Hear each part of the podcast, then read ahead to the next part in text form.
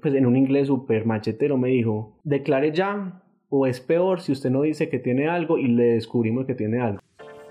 Bienvenidos millennial. En este espacio te compartimos historias para inspirarte con personas comunes y corrientes que han pasado por tus mismas situaciones y pudieron salir adelante. Somos Sabrina Daniels y Sebastián Díez y hoy venimos a contarte una historia más.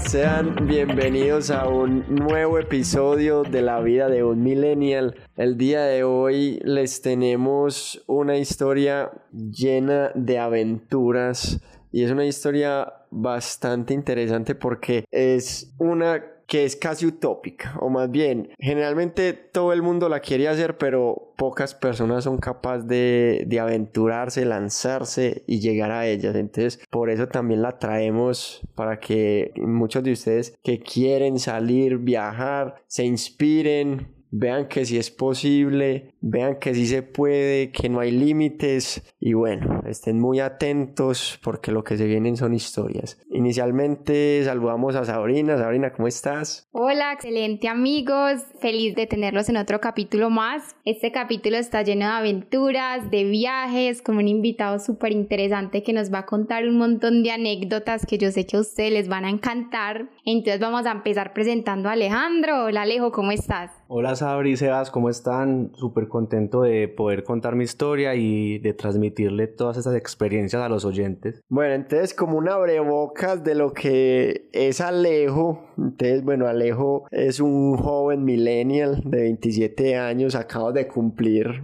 por cierto. Eh, él es ingeniero, inició su carrera profesional en una connotada empresa aquí en la ciudad de Medellín. Y bueno, yo creo que podríamos empezar por eso. Alejo, contanos el inicio de esta aventura. ¿Cómo fue este inicio? ¿Cómo fueron tus sentimientos? ¿Cómo fue que en tu mente se fue cuadrando las cosas para llegar a, tomar esta decisión? Sí, como contaba Sebas, yo estudié ingeniería administrativa y tuve la oportunidad de hacer la práctica en una empresa muy reconocida de la ciudad y se me presentó la oportunidad de quedarme después de la práctica. Entonces yo estuve más o menos un año estudiando y trabajando al mismo tiempo. Entonces cuando yo terminé ya de, de estudiar, me di como ese tiempo para enfocarme solamente en el trabajo. Ya después de los seis meses yo dije, no, ¿qué quiere Alejandro para la vida? ¿Será que empiezo a estudiar un posgrado? ¿Será que cambio de trabajo? o, qué es lo que realmente yo quiero. Entonces ese cuestionamiento fue lo que hizo detonar toda esta experiencia que ya les voy a contar y fue de renunciar a toda esta empresa que pues nunca me levanté con pereza de trabajar, la gente súper querida, o sea, no tenía por qué renunciar, pero Alejandro siempre había tenido un sueño y era de conocer varios países que a mí en 15 días no me daba para conocerlos. Entonces me tocaba o renunciar al trabajo o pedir una licencia y pues realmente pedir una licencia era muy complicado. Entonces ahí fue cuando yo dije no, definitivamente lo que yo quiero y he soñado es este viaje y voy a renunciar. No fue fácil porque pues hubo muchos cuestionamientos, muchos miedos, ansiedad, como de qué será si renuncio y después no encuentro trabajo o qué dirán de esta persona que renunció y se fue de mochilero. Entonces muchas preguntas me hicieron dudar, pero creo que hay muchas herramientas para las que uno puede como buscar y darse cuenta de que la decisión es la mejor que uno puede tomar. Entonces ahí fue cuando yo decidí empezar a buscar en blog de viajes, a buscar mucha información que me diera como ese fundamento para yo tomar la decisión, porque yo tengo una mente demasiado analítica y yo tenía que sacar números de todo. Entonces yo empecé a hacer presupuestos de que si me iba por este lado, que por otro lado y uno leyendo es que encuentra las cosas y uno se da cuenta que realmente viajar, pues eso sí cuesta, pero hay muchas formas de viajar. Entonces uno empezaba a combinar las diferentes opciones de hospedaje que ya más adelante les contaré y, y uno dice, realmente sí es viable. Entonces ahí fue cuando yo me lancé y empecé a procesar. Leí muchos libros también de desarrollo eh, personal porque eso también era una parte de, mí que estaba buscando en este viaje y era tener un desarrollo personal. Vos cuando te estabas haciendo esos cuestionamientos, ¿qué pensabas del futuro? Porque por ejemplo yo me pongo en tu posición y yo pues me veo trabajando en una empresa, pero con este sueño, pero al mismo tiempo yo sé que me estuviera cuestionando, me pucha, es que si me salgo del trabajo, ¿qué voy a hacer cuando vuelva? o esta sí es la decisión correcta para mi profesión, para mi carrera profesional. ¿Vos qué era lo que pensaban en ese momento y cómo resolviste eso? Sí, yo llegué a pensar muchas cosas porque yo me ponía a pensar en este mundo tan competitivo laboralmente, pues seis meses, un año, porque yo me fui sin tiempo definido. Yo no sabía si me iba a ir tres meses, un año, dos años o el resto de la vida. Entonces, para mí ese tema de la experiencia laboral me cuestionaba mucho y yo decía, ¿hasta qué punto yo tengo que renunciar por los sueños, por ponerme a seguir una sociedad que exige tanta experiencia laboral para poder tener tal cargo? Y yo decía, no, realmente yo vine a vivir mi vida y yo me voy a llevar las experiencias que quiero vivir. ¿Qué tal que yo me ponga a planear este viaje en X años y nunca llegue? O por ejemplo, que llegue una pandemia. Pues ¿quién se iba a imaginar que iba a llegar una pandemia? Y yo cada vez que veo este viaje, yo digo, o sea, tomé la mejor decisión, la tomé cuando era, porque donde yo no hubiera tomado esa decisión, en el momento que la tomé, yo no hubiera podido haber hecho este viaje de ninguna forma porque como sabemos, el mundo no va a volver a ser igual. Entonces, ahí es cuando uno dice, uno tiene que seguir los sueños como los ha soñado, valga la redundancia, y la vida le va a ir mostrando a uno el camino y le va diciendo, tu sueño por acá es o por este lado es. La cosa es no controlar todo el entorno y no pretender encajar en la sociedad y en lo que ella nos exige. Bueno, y ahí viene otra pregunta relacionada con lo que estás contando y es cómo enfrentaste los comentarios de las personas, pues de tu jefe en la empresa, de tu familia, que me imagino que tuvo un temor cuando les contaste que te ibas a salir para ir a viajar tus amigos? Cuéntanos cómo tomaron ellos eso. De parte de mi jefe y de la empresa, pues fue una sorpresa muy grande porque nunca se imaginaron que yo fuera a renunciar, pero tuve apoyo total, me dijeron que siguiera mis sueños, que si eso era realmente lo que yo quería, que lo hiciera, que si por X o Y motivo mi destino era volver a la compañía, iba a volver en algún momento. Entonces que por ese lado no me preocupara. En cuanto a mi familia, mis papás siempre han sabido que para mí los viajes y las culturas y todo lo que tiene que ver como con la geografía me ha gustado mucho, entonces me apoyaron desde el primer momento y mi papá me dijo, estás muy joven, o sea, aprovecha que eso no lo puede contar uno en otro momento de la vida, otras responsabilidades que le llegan, no sé, la pareja, familia o, o algún puesto laboral que de pronto no es tan fácil renunciarlo. Entonces me apoyó 100%. Otra parte de la familia más conservadora, como que Alejandro va a renunciar para eso.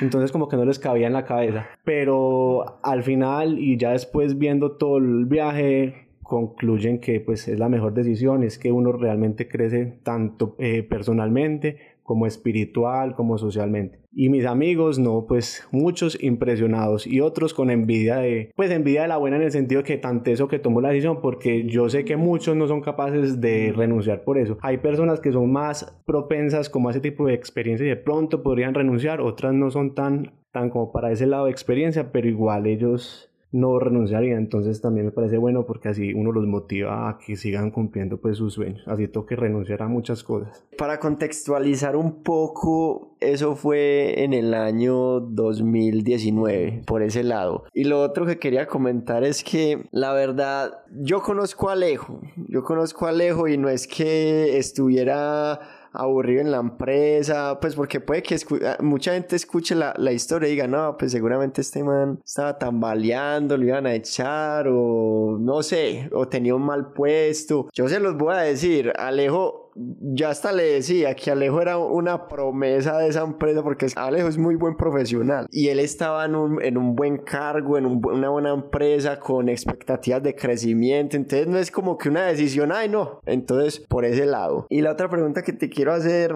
es, ¿cuál fue el clic que te hizo tomar la decisión?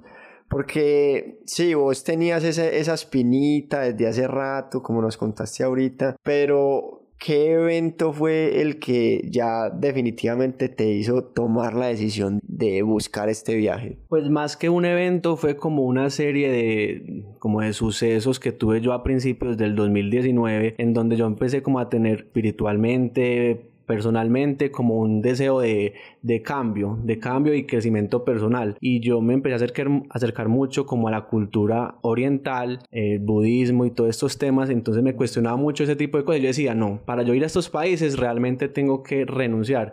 Y empecé a leer libros, uno que recomiendo mucho, que fue el que a mí me, me cambió, digamos, que la vida y la que, el, que me sirvió para tomar la decisión, fue uno de Robin Sharma que se llama Las cartas secretas del monje que vendió su Ferrari. Ah, el monje que vendió su Ferrari es una saga de varios libros, pero este, Las cartas secretas, es de una persona que está absorbida por el trabajo y que tiene que viajar por el mundo a buscar unos amuletos y esos amuletos tienen unos mensajes de crecimiento. Entonces, cuando yo leí este libro, yo dije, no, realmente lo que yo tengo que ir a buscar es ese crecimiento personal que siempre he buscado y para eso están estos países. Entonces, ese fue como el clic. Y también eh, se juntó con que ya venía pues como con creo que era año y medio trabajando en la compañía en que ya de pronto iba a tener que tener cambios o de pronto empezar un posgrado y yo decía hasta qué punto empiezo un posgrado para comprometerme dos años más a estudiar y eso es posponer el viaje entonces era ahí o ahí y entonces tomé la decisión. Bueno, súper. Vamos a teletransportarnos al día antes del viaje, cuando faltaban 24 horas para que tomaras ese vuelo. ¿Qué sentimientos tenías? Porque ibas solo, ¿Es la primera vez que viajaba solo? Yo había tenido la oportunidad de hacer un intercambio durante un semestre en la universidad y fui solo, pero igual estaba pues acompañado con más estudiantes. No era viajar solo a 19 kilómetros de Colombia, 19 mil kilómetros, perdón, de Colombia, era en Europa. Entonces es sí, pero no tan solo. Listo, entonces era como el primer viaje en serio que ya no ibas a depender de un grupo ni saber a dónde llegabas, o sea, era una aventura totalmente nueva para ti. Entonces en esas 24 horas antes, ¿qué sentiste? ¿Qué eran los sentimientos? ¿Nostalgia? ¿Ansiedad? ¿O cuáles eran tus expectativas? Yo renuncié y yo di 15 días para estar acá en Colombia, organizar el viaje, porque obviamente tuve que comprar el morral de mochilero, más las despedidas, entonces yo renuncié 15 días antes de irme y yo me sentía como pues en otro mundo, como que me iba a ir a un paseo de vacaciones, porque como les conté, yo me fui sin tiquete de regreso, yo no sabía cuándo iba a volver, o sea, yo solamente compré el de ida y listo. Mi, mi mamá no sabía si yo iba a volver, qué me iba a pasar, bueno, fue mucho, mucho también la parte familiar, pero ese sentimiento de que ya había renunciado me empezó a cuestionar por dentro y el desempleo y donde yo llegue y no encuentre trabajo o donde yo realmente no me ubique luego de esta experiencia. Entonces ahí empezaron como a salir todos esos miedos laborales y profesionales que siempre había tenido y que me había cuestionado. En la parte del viaje estaba muy emocionado porque se venían muchas experiencias, se venían muchos países por conocer. Yo inicialmente iba a empezar por, empecé por Europa, después fui a Asia, en Europa estaba con el plan muy como de itinerario y en Asia sí era ya a la deriva. Entonces también me emocionaba mucho eso. Empecemos ya como con la historia de viaje. ¿Cuál fue la primera parada? ¿Destinos? Listo. Cuando yo estaba planeando ya el viaje, eh, yo había encontrado un tiquete de Atenas a Singapur. Fue muy barato, fue directo. Entonces yo tenía que hacer la forma de conectar Europa con Asia a través de este vuelo de Atenas a Singapur pero yo tenía que estar unos días antes en Europa recorriendo de tal forma que cuando llegara la fecha del viaje de Atenas a Singapur tuviera, estuviera ya en Atenas. Entonces estuve más o menos tres semanas en Europa, en la parte de los Balcanes que son Eslovenia, Bosnia y Herzegovina, Croacia, Serbia y terminé en, en, Grecia. Y ya después era la parte de Asia pero pues acá me pasaron un montón de cosas. Tuve muchas muchas experiencias eh, súper bacanas súper culturales porque uno está acostumbrado a conocer la Europa occidental la, la de los países ricos de España Francia Italia mientras que estos países no tan ricos también tienen mucha mucha cultura mucha gastronomía, entonces era como mi interés principal de recorrer porque lo recorrí en bus. Hay una pregunta que de pronto nos faltó antes, que también empieza ya como a contextualizar todo este tema, y es el dinero. ¿Cómo tenías planeado financiar el viaje con los ahorros que tenías del año y medio de trabajo? ¿O habías eh, estudiado algunas alternativas para ganar dinero allá? Sí, yo en la planeación inicialmente hice un presupuesto para la parte de Europa que tenía ya definido. En Asia no tenía definido los lugares ni el presupuesto, pero sí tenía muy estudiado qué es lo que uno como mochilero podía hacer en Asia. Y resulta que en Asia hay varias aplicaciones que uno puede utilizar para hacer voluntariados y uno lo que recibe por dar su tiempo es la comida y el hospedaje. Entonces uno está dando de su tiempo para ser recompensado en ese sentido. Entonces uno puede viajar a diferentes lugares, diferentes ciudades a través de este mecanismo sin tener que gastar plata y sin tener tampoco que eh, utilizar pues el dinero en hospedajes. Entonces yo había visto estas aplicaciones y yo lo quería hacer en Tailandia. Y en Europa también hay una plataforma que es Couchsurfing, que lo que hace es que los locales lo reciben a uno solamente como para tener una, un, intercambio cultural y es gratis. Ya pues cada local dirá si tiene un sofá, una cama o el piso, entonces ya uno se somete pues a eso. Entonces digamos que es una forma de viajar. Ahorita más adelante les cuento algunas experiencias, pero digamos que yo tenía como ese, ese balance entre hacer ese tipo de experiencias también en, en hostales, en hoteles y bueno, lo que fuera resultando, pero digamos que el presupuesto pues mío inicial era basado en los ahorros que, que había pues conseguido.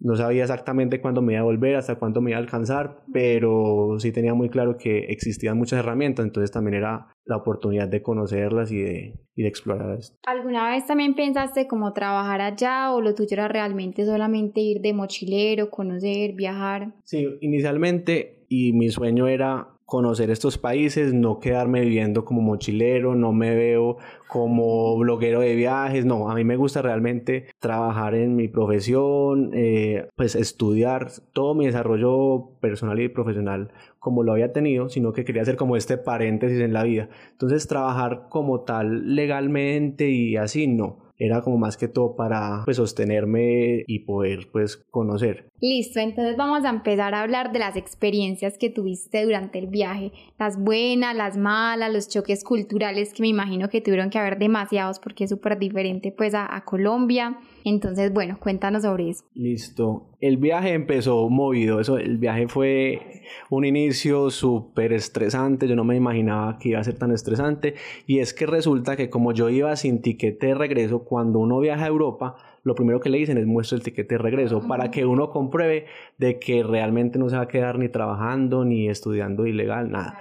Entonces yo no tenía tiquete de regreso, pero yo había estudiado y había hablado con los blogueros cómo hacer para uno salir de Colombia, pues sobre todo ir a Europa sin tiquete de regreso. Y ellos me dijeron, lo que usted tiene que demostrar realmente es que usted sale del espacio Schengen, que son esos países que están agrupados dentro del tratado y uno puede estar 90 días. Si uno demuestra que eh, durante esos 90 días va a salir y no se va a quedar, y así sea que usted salga a un país que no haga parte del espacio Schengen, si usted demuestra eso ya no tiene problema para entrar a Europa. Pero resulta que yo, mi vuelo fue Medellín, Bogotá, Bogotá, fue un lechero, Medellín, Bogotá, Bogotá, Madrid, Madrid, Venecia. Entonces, del vuelo de Bogotá a Madrid, la, el counter me dijo, muéstrame su tiquete de regreso. Y yo le dije, no, no tengo tiquete de regreso, pero vea, yo le muestro el tiquete de Atenas a Singapur. Ahí ya estoy demostrando que yo me estoy yendo, incluso me estoy yendo de Europa. Me dijo, no, usted tiene que demostrar un tiquete de regreso. Y yo, señora, pero ¿cómo así que yo tengo que demostrar un tiquete de regreso? Si yo lo único que tengo que mostrar es que me voy de Europa. Usted no me tiene que exigir a mí que yo me tengo que volver para Colombia. Entraron las personas, las personas, y yo seguía ahí en el counter, nada, nada, y ya iban a cerrar el vuelo. Ya lo iban a cerrar la puerta y yo ahí todavía, y yo,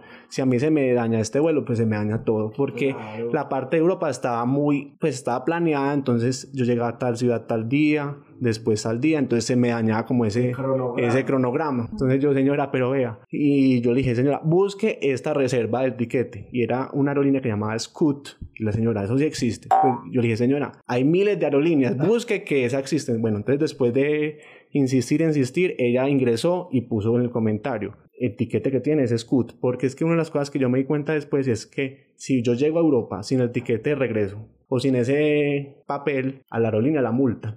Entonces ellos tienen que garantizar de que uno sí tenga ese papel. Entonces ella puso la reserva que tenía para Singapur y no había problema. Entonces arrancó ese viaje, yo me monté sudando, bueno, tres... es que viaje sin problema de inicio no es viaje, hermano.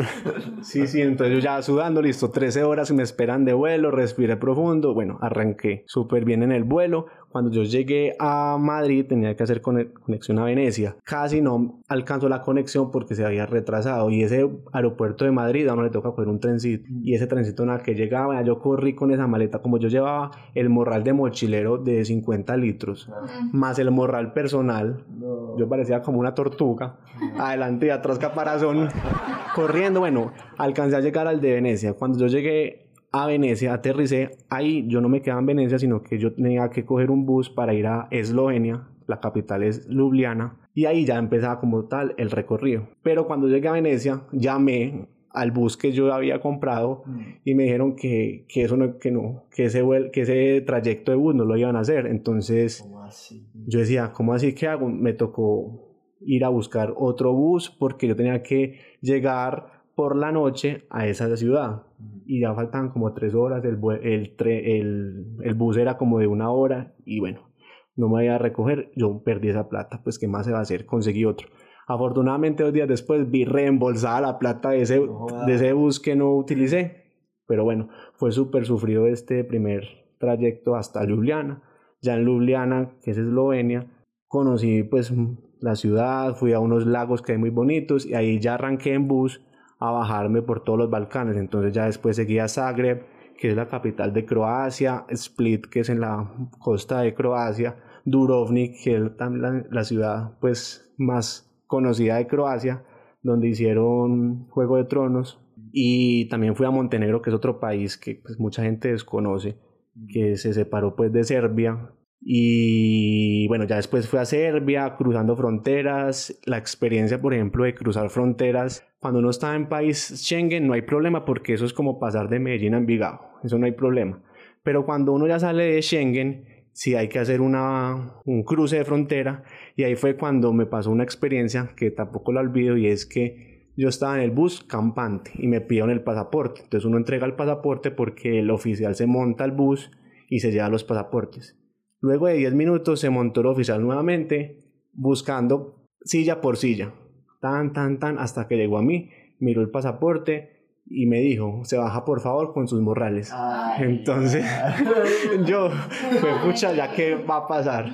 Y esos policías de allá que son unas moles que uno, hermano, no he hecho nada. Y ese era en Serbia, que es, la, es el cruce que estaba haciendo desde Croacia a Serbia, y no hablaban inglés, no había como suficiente traducción. Mm. Entonces yo me bajé los morrales, yo respirando profundo, todas las técnicas que había aprendido de respiración.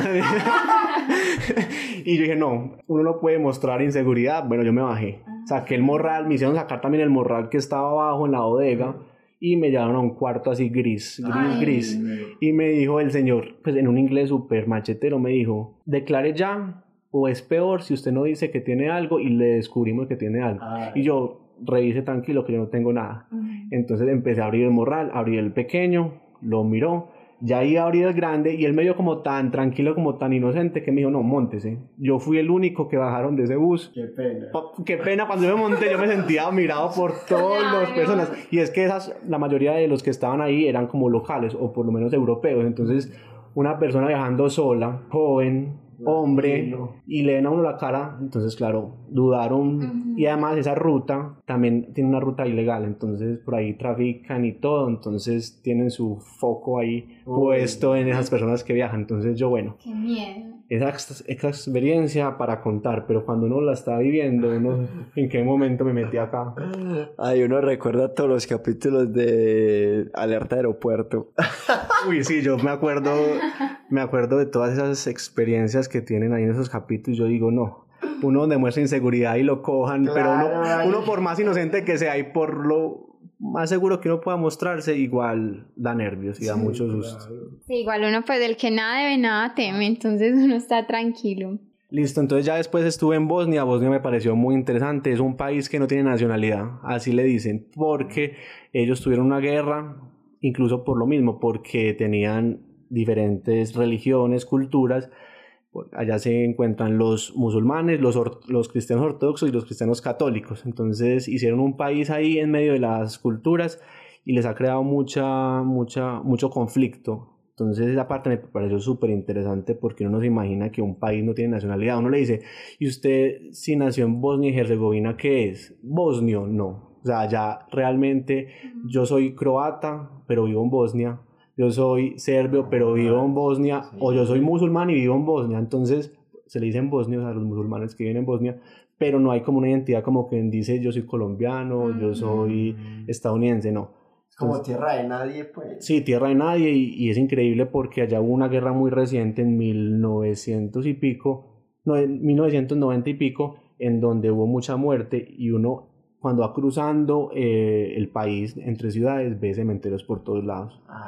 y uno como occidental conoce mucho la parte de los nazis, de la Segunda Guerra Mundial, pero esta parte de los Balcanes que fue tan sufrida también no la conoce. Entonces esa también era una de, de mis motivaciones en este viaje, era conocer estos países. Cuando ya después fui a Serbia, también completamente diferente, la comida muy buena, ya el alfabeto empezaba a cambiar porque ya no es el alfabeto latino, sino como los rusos, cirílico. Entonces, ahí medio tenía como idea de cómo leerlo, pero igual ya empezaba como la adrenalina de sobrevivir. Yo tenía esa duda porque estaba solo y no sabías el idioma, porque me imagino que el inglés de allá no debe ser el mejor, entonces, ¿cómo hacías para la traducción, para hacerte entender, para pedir cosas? Sí, pues el celular sí es una herramienta fundamental, fundamental sí. Yo por lo general tenía una aplicación donde yo bajaba los diccionarios entonces el celular me escaneaba, por ejemplo, la palabra y me la traducía. Mm. De pronto, el serbio no era como para el español tan exacto, pero entonces lo dejaba en inglés y ya en inglés lo entendía. O ciertos idiomas, yo también sé francés, entonces con el que fuera me defendía, inglés, español o francés. Entonces eso me ayudaba mucho escaneándolo. Pero hay partes en Asia donde no, eso no me traducía nada y tocaba punta de señas. Ahí sí realmente tocaba sobrevivir como uno fuera, pero ahí se da cuenta uno lo, lo recursivo que mm. toca hacer, porque si no, no hay nadie que le ayude, eso es una de las principales enseñanzas y es aprender lo que realmente pues uno pueda llegar a hacer cuando toca afrontar todas las circunstancias. Es que eso también es lo bonito de viajar, que también le saca lo poderoso que uno lleva adentro, porque uno inicialmente piensa, no, yo qué voy a hacer con eso, pero usted está en la situación y le sale. Entonces, bueno, sigamos con, con el país donde estaba, en Serbia, ¿cierto? Ya en Serbia me quedé como unos tres días y de ahí volaba ya a Grecia. En Grecia estuve en Atenas, en Santorini y en Mykonos. Fue la experiencia súper bacana. Por ejemplo, viajar desde Atenas a Santorini en ferry, dormir en ferry, fue una experiencia súper bacana porque no es como dormir en un crucero, pero tampoco es dormir en un barco, sino que es como una combinación. Y yo iba solo en el, en el pues viajando en este, en Grecia, y en ese ferry no avisaban lo suficientemente fuerte en las habitaciones cuando llegaba el ferry al puerto. Ah. Entonces el estrés mío, yo no dormí porque yo no sabía... ¿Pero qué pasa? Sí, porque no fuera a pasar porque es un lechero, va parando por las islas griegas y uno se tiene que bajar en Santorini, ahí se baja, pero no, no le avisan a uno lo suficiente. Entonces, bueno, yo sufriendo y eso también era una de las cosas que viajar solo implica y es, uno tiene que tener los ojos puestos en todas partes y si uno se pierde es el que uno se pierde, si a uno le roban, pues no tiene como el sustento. Uno se vuelve más responsable porque cualquier cosa que te pasa es tu responsabilidad y no tenés a nadie quien echarle la culpa. Entonces es muy teso. Y termina uno en un diálogo interno porque es uno preguntándose, respondiéndose solo, tomando la decisión solo. ¿Será mejor así? Pero entonces será no mejor así. Entonces, bueno, toca ser recursivo como sea. Y por ejemplo, en este tipo de ferries, porque yo también iba de Santorini a Mykonos en el ferry, yo me descuidé y yo sentí, pues porque en griego dijeron yo no sé griego, pero yo sentí como que dijeron que ya íbamos a llegar a la estación, entonces yo iba super, iba leyendo, entonces iba como desconcentrado y, yo me preparé para bajar, bajarme en la estación porque uno le avisan 10 minutos antes para uno estar ahí en la puerta para que no sea sino llegue el ferry, se abre la puerta y uno sale. Entonces yo estaba esperando normal, no sé por qué me iluminé y yo dije, voy a ver el mapa donde estoy parado cuando yo fui viendo, estaba en la isla que no era. Y, yo ya me iba a bajar. O sea, yo me llego a bajar en esa isla y me embalo porque entonces ya pierdo el, hospedaje de la, la, isla donde iba y me tocaba pagar un nuevo transporte. Entonces ese tipo de cosas es las que yo digo que uno tiene que estar con los ojos puestos como sea. Súper alerta. Bueno, y ya estuve ahí en Grecia y después de Atenas es que empezaba ya pues la odisea a, a Singapur. Esa era la que te tenía más estresado. sí, porque ahí ya sí era la deriva. Hasta este punto yo ya tenía planeado cuántos días iba a estar en tal parte, por qué medio me iba a ir, todo. Ya en Singapur sí era a cuadrar lo que seguía, después Vietnam, bueno, en fin. Entonces ya el vuelo fue súper bueno, fueron 13 horas a Singapur. En esta aerolínea pues que les conté que se llama Scoot, que es de bajo costo, era un poquito incómoda, pero bueno, uno como con la emoción del viaje se va. Entonces ya llegué a Singapur y eso sí fue el cambio. Yo estaba en Europa, que de por sí Europa pues a uno le impresiona por el desarrollo, por todo, pero llegar a Singapur, yo dije, no, esto es viajar pues esto es viajar en el tiempo y es increíble que esto exista en el mundo porque ese aeropuerto es perfecto, unas fuentes, o sea, las líneas de las, del equipaje son con orquídeas, yo decía, qué elegancia, todo funciona, los baños, yo no he ido a Japón, pero yo sé que los baños de Japón son súper tecnológicos, pero en Singapur no se quedan atrás. Entonces yo decía, uno siempre pensando en, en Europa, Europa, Europa, pero Singapur, qué joya la que hay aquí. Entonces ahí estuve en Singapur, eso sí es la perfección, allá es prohibido comer chicle, allá no hay basura en ninguna parte, eso sí es súper caro. Lo que yo me gasté en cuatro días en Singapur, me gasté un mes en Tailandia. Entonces, yo solamente estaba como por tres días y ya de ahí sí pasaba a Vietnam, que ahí es donde sí empezaba el choque cultural, porque pues Singapur muy perfecto, los edificios, rascacielos, el transporte funcionaba perfecto, pero ya el choque como tal sí me dio en Vietnam. Pero una pregunta, ¿por qué no hay basuras en Singapur? No, es que el orden es, uno ve los letreros por todas partes, o sea, en los, en los, en los medios de transporte y todo, no se puede comer chicle, no se puede, pues, tirar basura, o sea, todo es tan perfecto, pese a que hay mucha cultura. O sea, la gente guarda la, Sí, y también, por ejemplo, lo, la parte de, de, la cultura, porque allá uno encuentra la colonia china, la colonia de India, los malayos que también tienen mucha influencia. Entonces uno ve mucha multiculturalidad, pero a la vez es todo perfecto, todo funciona bien y todo, todo es demasiado limpio. O sea, me impresionó que tantas culturas pudieran vivir en un mismo punto sin problema, porque allá no hay problema de nada, de inseguridad, uno puede caminar sin problema por ningún lado y realmente uno se siente seguro pues, y súper cómodo con toda la ciudad. Es que la historia de, de, Singapur es interesante y tiene su lado oscuro. De hecho, ese lado oscuro es el que lo tiene así también encaminado para que la consulten y, y la gente pues que le gusta la historia lo, la lea. Alejo, yo tenía una pregunta y es cuando vos estabas llegando a, a Asia, ¿cuáles eran esas, eh, e, esos sentimientos y cuáles eran la, las expectativas que tenías y si la expectativa sí cumplió con la realidad. Bueno, cuando yo llegué a Asia, como yo pasaba de estar en Europa, pasar a Asia, yo decía, acá vamos a encontrar con puros chinos, oliendo maluco, comiendo, tirando eructos. Bueno, yo tenía como ese paradigma, ¿cierto? Y realmente uno cuando está en Asia y uno conoce varios países se da cuenta que todos los países son diferentes. Uno puede generalizar besos chinos, pero en verdad no todos son chinos y no todos tienen la misma forma de ser. Lo mismo dirán los asiáticos a los americanos, todos somos iguales a los americanos, pues, americanos en el sentido de Estados Unidos, pero no acá es muy diferente el argentino, el colombiano, del mexicano.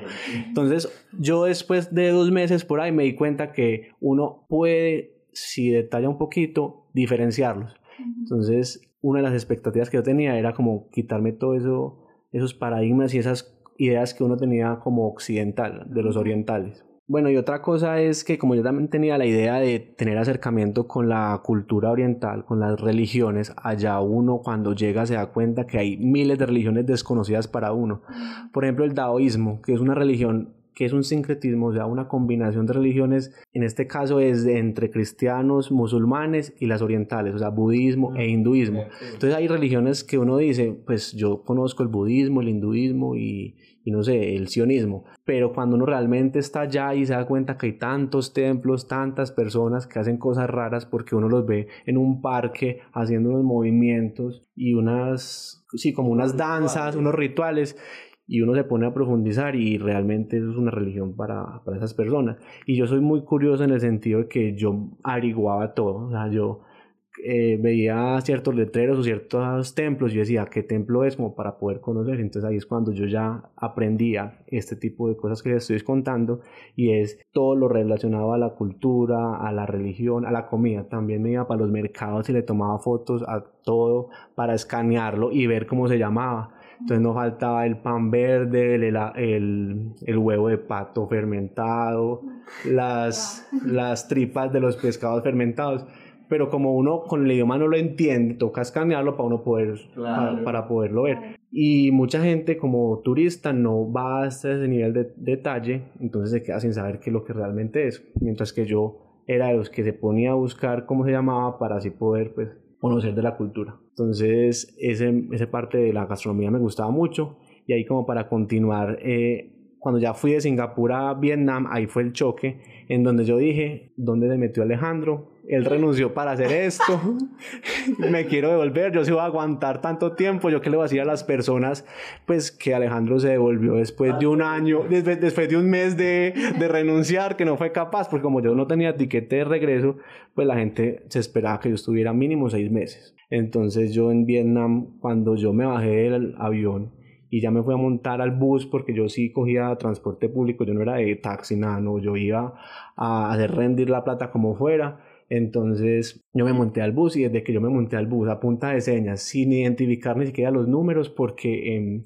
en, estos, países ya empieza a cambiar también el alfabeto, por ejemplo el tailandés, el laosiano, el camboyano, esos son unos garabatos. No tanto como los chinos, pero sí es un alfabeto completamente diferente. Entonces acá ya me tocaba escanear, porque sí o sí, esa era la forma. Entonces ya en Vietnam me monté al bus y cuando yo me monté al bus, entonces el chofer descalzo, mm. comiendo sopa y manejando. Yo decía, no, eh, ¿qué es esto? No falta, no, no falta no que monten las gallinas y nos vamos.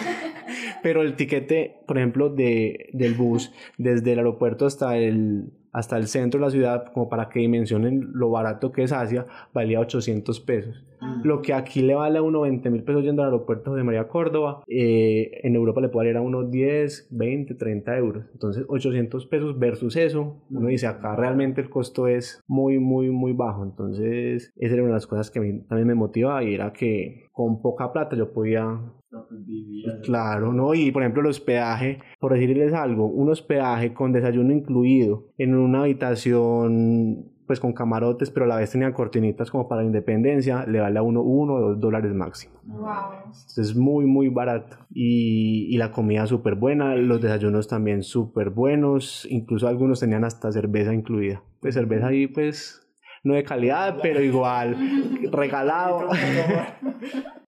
Pero entonces, ¿cuál fue la parte más dura de ese choque cultural cuando estuviste en Vietnam y como de dónde sacaste esa fuerza para aguantar y decir, bueno, Alejo, yo vine acá y me quedo acá y lo terminamos, ya estamos acá ya. Sí, no, el choque cultural, digamos que fue con, con lo que yo estaba viendo, pero también las personas, o sea, la cultura de los asiáticos versus uno como latino es muy diferente. Allá, por ejemplo, no se, no se tocan para saludar, sino que son muy distantes, son muy cusumbosolos, o por ejemplo, Vietnam, yo ya es una conclusión que tengo después de recorrer varios países y es que Vietnam me parece a mí que ellos están marcados mucho por la guerra de Vietnam. ¿Cierto? Entonces son personas muy frías, muy distantes con los turistas, mientras que, por ejemplo, cuando uno va a Tailandia, que Tailandia es un país que nunca fue colonizado por ninguna potencia europea, ellos son súper contentos, súper autóctonos.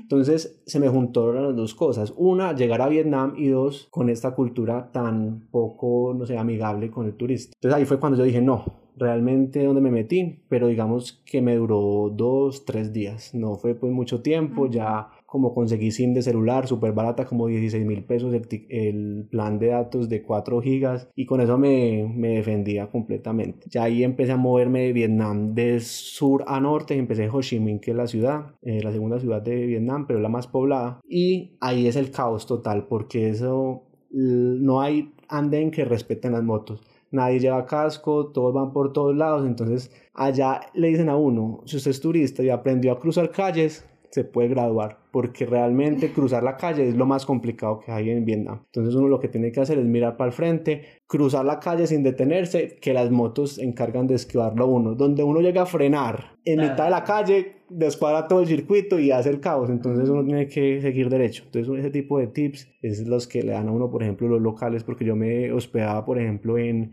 no sé, por ejemplo en Vietnam me hospedé en, una, en un hotel, pero era manejado como por una familia, entonces era muy cercano y yo le comentaba a uno como la cultura. Entonces, bueno, como ese tipo de cosas me gustaba mucho la parte cultural. Bueno, y ya estuve pues conociendo gran parte de Vietnam, después de Vietnam fui a, a Camboya, que es donde conocemos los templos de Camboya, de Angkor Wat y toda esa parte del hinduismo y del budismo. Después de Camboya fui a Laos, que también es un país Uf, ese sí es muy quedado en el desarrollo y los turistas no los conocen casi. Esa parte me, me, costó un poquito porque no hay ningún letrero, ningún, ninguna parte en inglés que le ayude a uno como a ubicarse. Entonces yo decía, ¿hasta qué punto voy a lograr conocer todo? Pero bueno, uno se desenvuelve como sea. Estuve en dos ciudades principales, allá me gustó mucho porque son muy budistas, entonces ellos son muy autóctonos y le permiten a uno como acercarse a la cultura. Alejo, ¿y cuál fue la peor experiencia que vos tuviste en esos países asiáticos? Mm,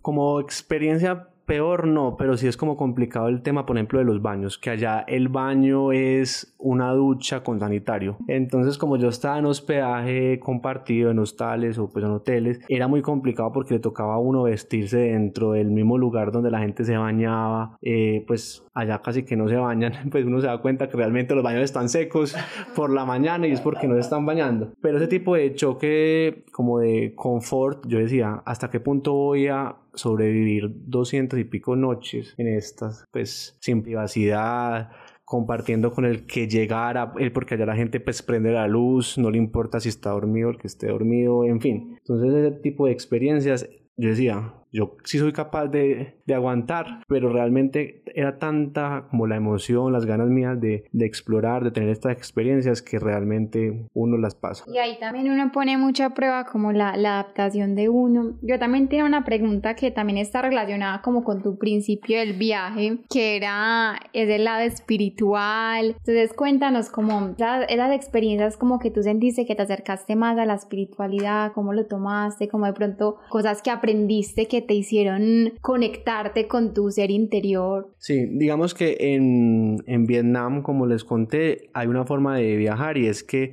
a uno lo recibe una, lo recibe una persona local. Entonces allá yo hice como el contacto y la persona me recibió y resulta que esa persona, un tío, es el máster de un monasterio budista. Mm. Entonces él me dijo, eh, mi tío te quiere invitar a que conozcas el monasterio y a comer pues una comida como los monjes. Entonces de una, yo dije de una, entonces fuimos y al principio yo no sabía ni cómo saludar al monje porque a mí me han dicho y lo que yo había leído es que por ejemplo los monjes no pueden tocar a las mujeres pero yo no sabía si los hombres podíamos saludar de mano a los monjes. Entonces yo le decía a mi amigo como que pues me explicara todo así fuera de coquito pero que me explicara todo para yo no ir a, a irrespetar pues la cultura porque eso es lo que menos quería yo. Uno como turista tiene que entender de que uno está en un país ajeno y que uno no puede llegar a, a imponer pues su cultura, sino que uno tiene que adaptarse. Entonces yo llegué a ese monasterio, bueno, me saludó de mano, pero me dijeron pues que normalmente ellos se saludan con la convenia y con las manos puestas así como en oración. Y bueno, nos sentamos ya como a, a comer, como yo era el invitado, yo me tenía que sentar enfrente del, monje, del monje pues del tío de mi amigo, que era el máster pues del monasterio. Entonces nos sentamos, nos pusieron comida, allá como son vegetarianos, nos pusieron unos caldos calientes en ese calor que estaba haciendo, unos caldos con puras ramas, porque para mí eran ramas, yo no sabía, pues yo creo que era como eh, lechuga, pero en sí no era como unos vegetales que yo dijera, no, estos son los que yo como. Pero igual tocaba comer porque ya era un irrespeto quitarle, pues como que uno decirle, no, no me gusta. Entonces, bueno, yo comí, era muy picante, yo era sudando porque realmente era muy caliente todo. Y uno se demora como en ese ritual por ahí dos horas. Dos horas comiendo a punta de palito porque eran con los palillos chinos comiendo también fideos. Entonces muy bajana la experiencia porque ya después me mostraron como el templo, me mostraron la cocina por dentro de los monjes, tienen unos costalados de puras hierbas, pues porque es lo que comen ellos.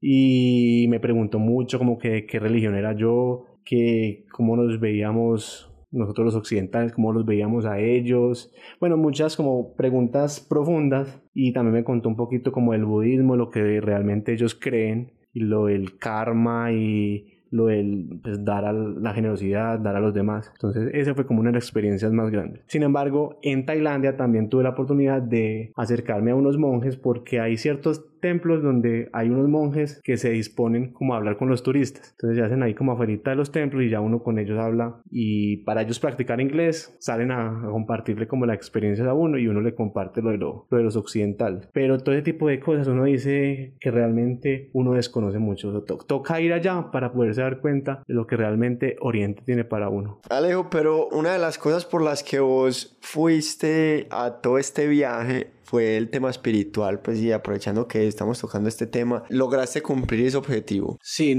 yo lo cumplí cuando estuve, por ejemplo, en este monasterio, porque tuve pues la oportunidad de conocer de fondo los monjes, porque uno de los monjes los ve en todas partes, ellos allá son como santos. Incluso, por ejemplo, en el aeropuerto tienen unas sillas exclusivas para los monjes, entonces uno ve la silla con el icono del monje y uno sabe que ahí no se puede sentar. En los buses, en el tren, tienen también su lugar exclusivo. Y una de las oportunidades que tuve fue de ir a un curso de meditación con un monje que lo dictaba, era durante un día.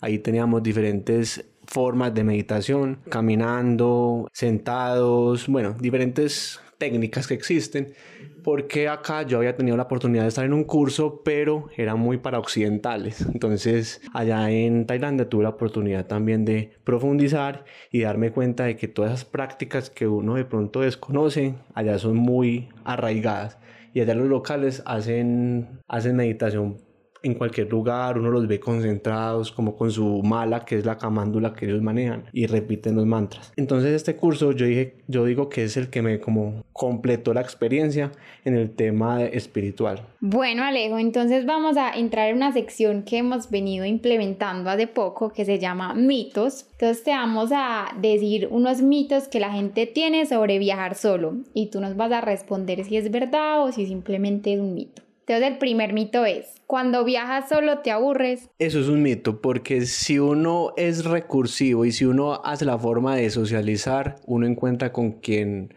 hablar, con quién salir. Por ejemplo, a mí me pasaba que estaba en una ciudad, yo estaba viajando solo, pero es que yo no me mantenía solo todo el tiempo. Yo, por ejemplo, llegaba a una ciudad y conocía en el hostal a tales personas, uno recorría la ciudad con esas personas. Entonces yo estaba como solo, pero acompañado. Yo me movía a tal ciudad porque yo decidía moverme, pero en la ciudad tenía compañía. Entonces eso es un mito pues que uno se aburre. Uno tiene la forma de entretenerse, por así decirlo. Bueno, el segundo mito es ¿Viajar solo es peligroso? Bueno, viajar solo uno siente que tiene como las alarmas puestas, entonces uno, y yo creo que como latino uno tiende a, a, dudar de todo el mundo, a sospechar, entonces yo creo que nosotros como latinos no vamos para allá. Y a mí me parece que por ejemplo Asia es, son unos países muy, muy seguros en el sentido de que ellos tienen muy arraigada la, la, cultura y la religión y para ellos el karma pues es la ley.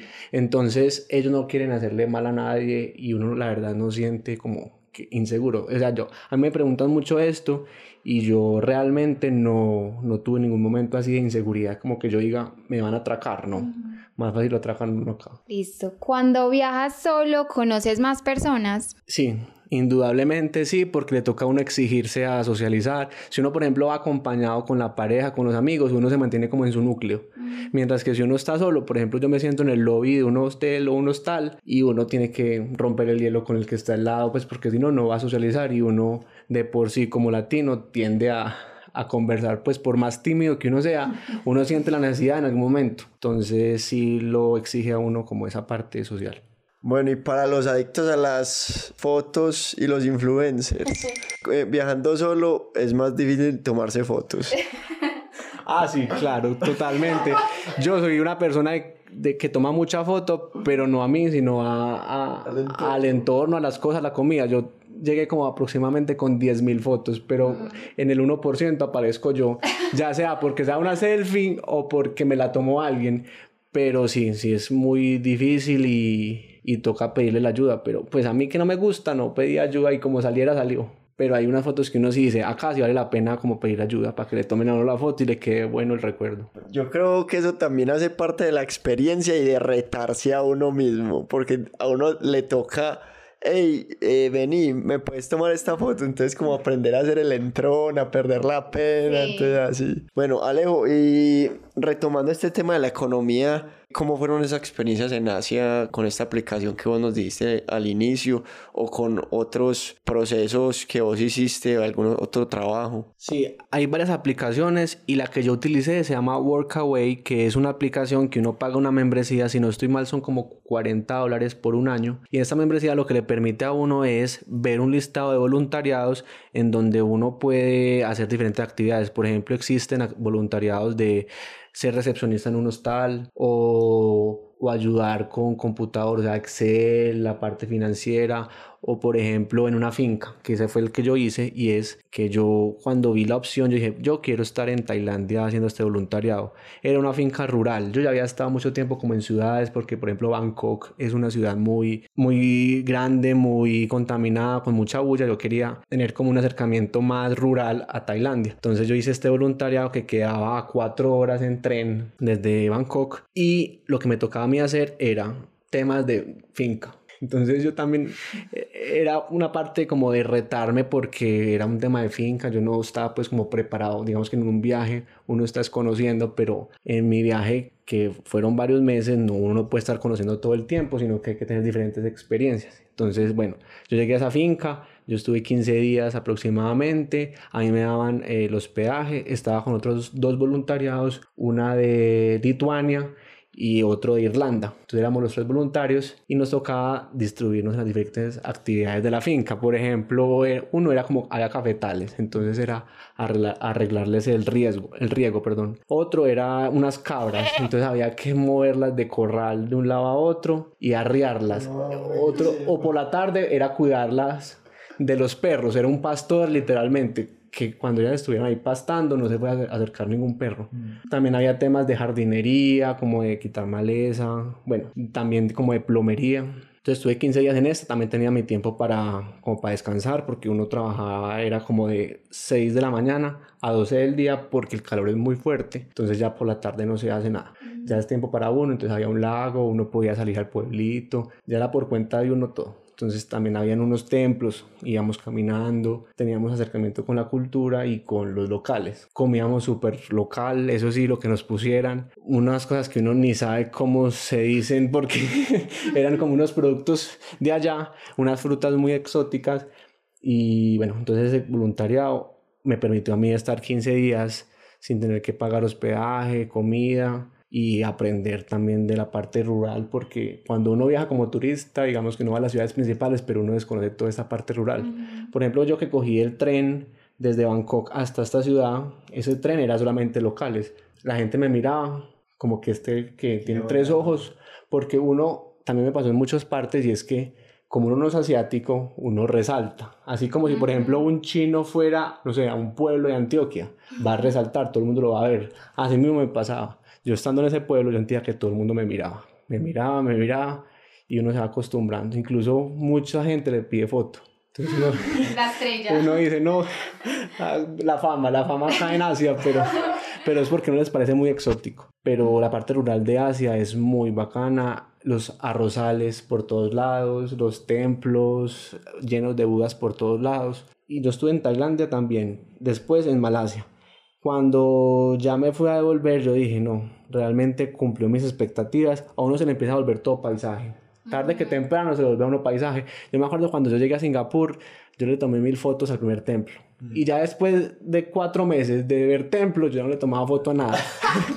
Entonces, ese también fue un punto de quiebre en el viaje en donde yo dije, ya cumplí mis expectativas. O sea, las superé tanto porque ya fui a un monasterio, estuve con elefantes, tuve mucho acercamiento que dije, no, el tiempo para mí ya es suficiente y yo ya debo devolverme. Entonces en enero compré tiquetes para devolverme en marzo, sin saber que en marzo empezaba la pandemia. Entonces a mí me quedó perfecto la de vuelta, de tal forma de que cuando llegué acá a Colombia empezó la pandemia, el cierre. O sea, yo llegué el 17 si no estoy mal, y el 25 cerraba en Colombia. Ah, Pero no fue que yo haya tomado la decisión con base en la pandemia, no, sino que en enero yo, yo sentí que ya había cumplido mis expectativas ya pues entrando en, en, temas como de reflexiones, ¿cuál crees vos que son las diferencias fundamentales del Alejo que salió del aeropuerto y del Alejo que volvió pues después de toda esta experiencia? No, pues una de las diferencias es que es una persona, pues que me volvió una persona más tolerante, porque cuando uno se da cuenta de que los asiáticos en este caso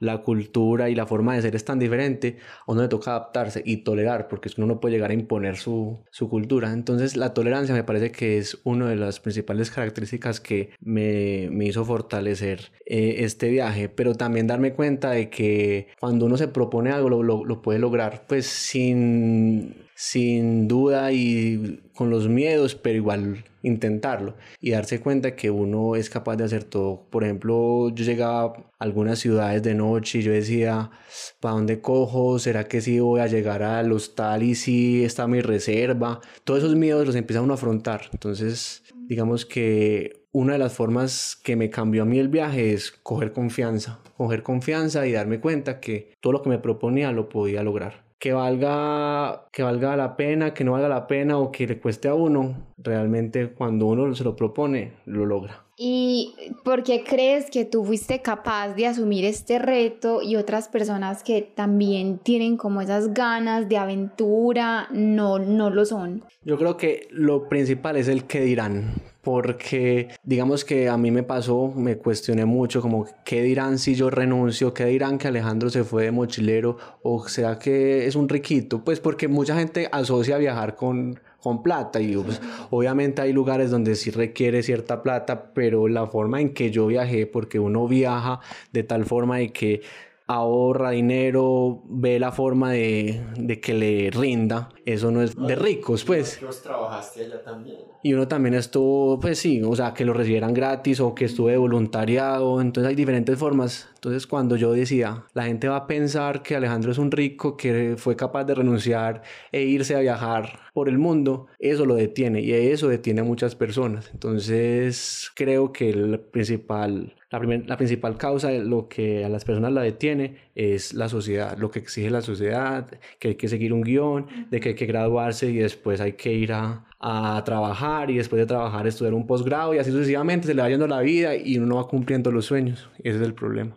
Y la gente también va diciendo que para después, no, yo sé que después, cuando gane tanto, cuando pase tal cosa, y entonces ese para después, para después se va yendo.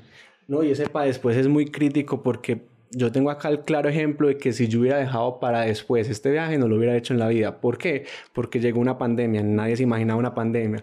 O porque ya después de tres años ya iba a tener 28, 29 años y ya el entorno es completamente diferente, ya de pronto sí tengo unas responsabilidades mayores, tengo que irme visualizando de tal forma, tal otra. Entonces, si uno deja para después los sueños, se arriesga a que nunca los pueda cumplir porque acá no tenemos el tiempo asegurado. Sí, eso era una de las reflexiones que hacíamos, de hecho, en uno de, los podcasts que tuvimos de la procrastinación. Por si no lo han escuchado, la reseña, vayan a escucharlo. que uno no puede dejar las cosas pues después, sino hacerlas ahora mismo. Alejo, y reflexiones propias que vos tengas, que de pronto nos quieras compartir y compartirle a la audiencia sobre todos estos viajes y experiencias. Bueno, una es no pararle bolas al que dirán. Una que me parece también muy importante es no pretender controlar todo. Por ejemplo, yo desde un inicio me preguntaba mucho, ¿y si renuncio, si va a tener empleo después? o qué irá a pasar conmigo. Yo quería tener controlado todo y la vida me demostró que uno no puede tener controlado y las cosas van a pasar como la vida las tiene y le va a ir mostrando a uno el camino de tal forma de que uno pueda ir cumpliendo sus sueños, pero no pretender controlar todo. En un viaje, por ejemplo, eh, si no me llegó el bus porque X o Y motivo me lo cancelaron, pues tengo que buscar la forma de ir también a ese lugar, sea como sea, pero no poder, no dejarse afectar por no poder controlar y más bien soltar y dejar fluir. No significa que uno deja fluir y listo, mira para el techo y que pase lo que te... No, es poner de, un, de su parte, de su, de su conocimiento, de su intención y la vida le va mostrando a uno qué es lo que realmente le debe suceder a uno para aprender, porque muchas veces le suceden cosas a uno que uno no quisiera que le sucedieran, pero esas sus cosas le tenían que suceder para uno crecer en cualquiera de los ámbitos de la vida, profesional, personal, eh, social o espiritual, por ejemplo. Bueno, qué bonito Alejo, un capítulo lleno de enseñanzas, lleno de aventuras, de anécdotas, también de mucho crecimiento para ti, como dijiste personalmente. Me imagino que es una experiencia que no vas a olvidar jamás. Y bueno, ¿qué le podrías decir a los millennials o a las personas que están que quieren tomar este camino y no se animan o tú qué les dirías? Yo les digo que no dejen atrás sus sueños, que nunca en la vida nos vamos a arrepentir por perseguir los sueños. Tarde que temprano, si uno se lo propone, los logra. Y lo mejor que les puedo decir es que no sigan el que dirán, si no los apoyan, si no pasa esto, si no pasa lo otro hagan lo que realmente el corazón les dicta, que la vida misma se va encargando de darles las señales y mostrándoles el camino, para que así puedan llegar a cumplir todos sus sueños y crecer y realmente cumplir el objetivo a los que vinimos en esta vida.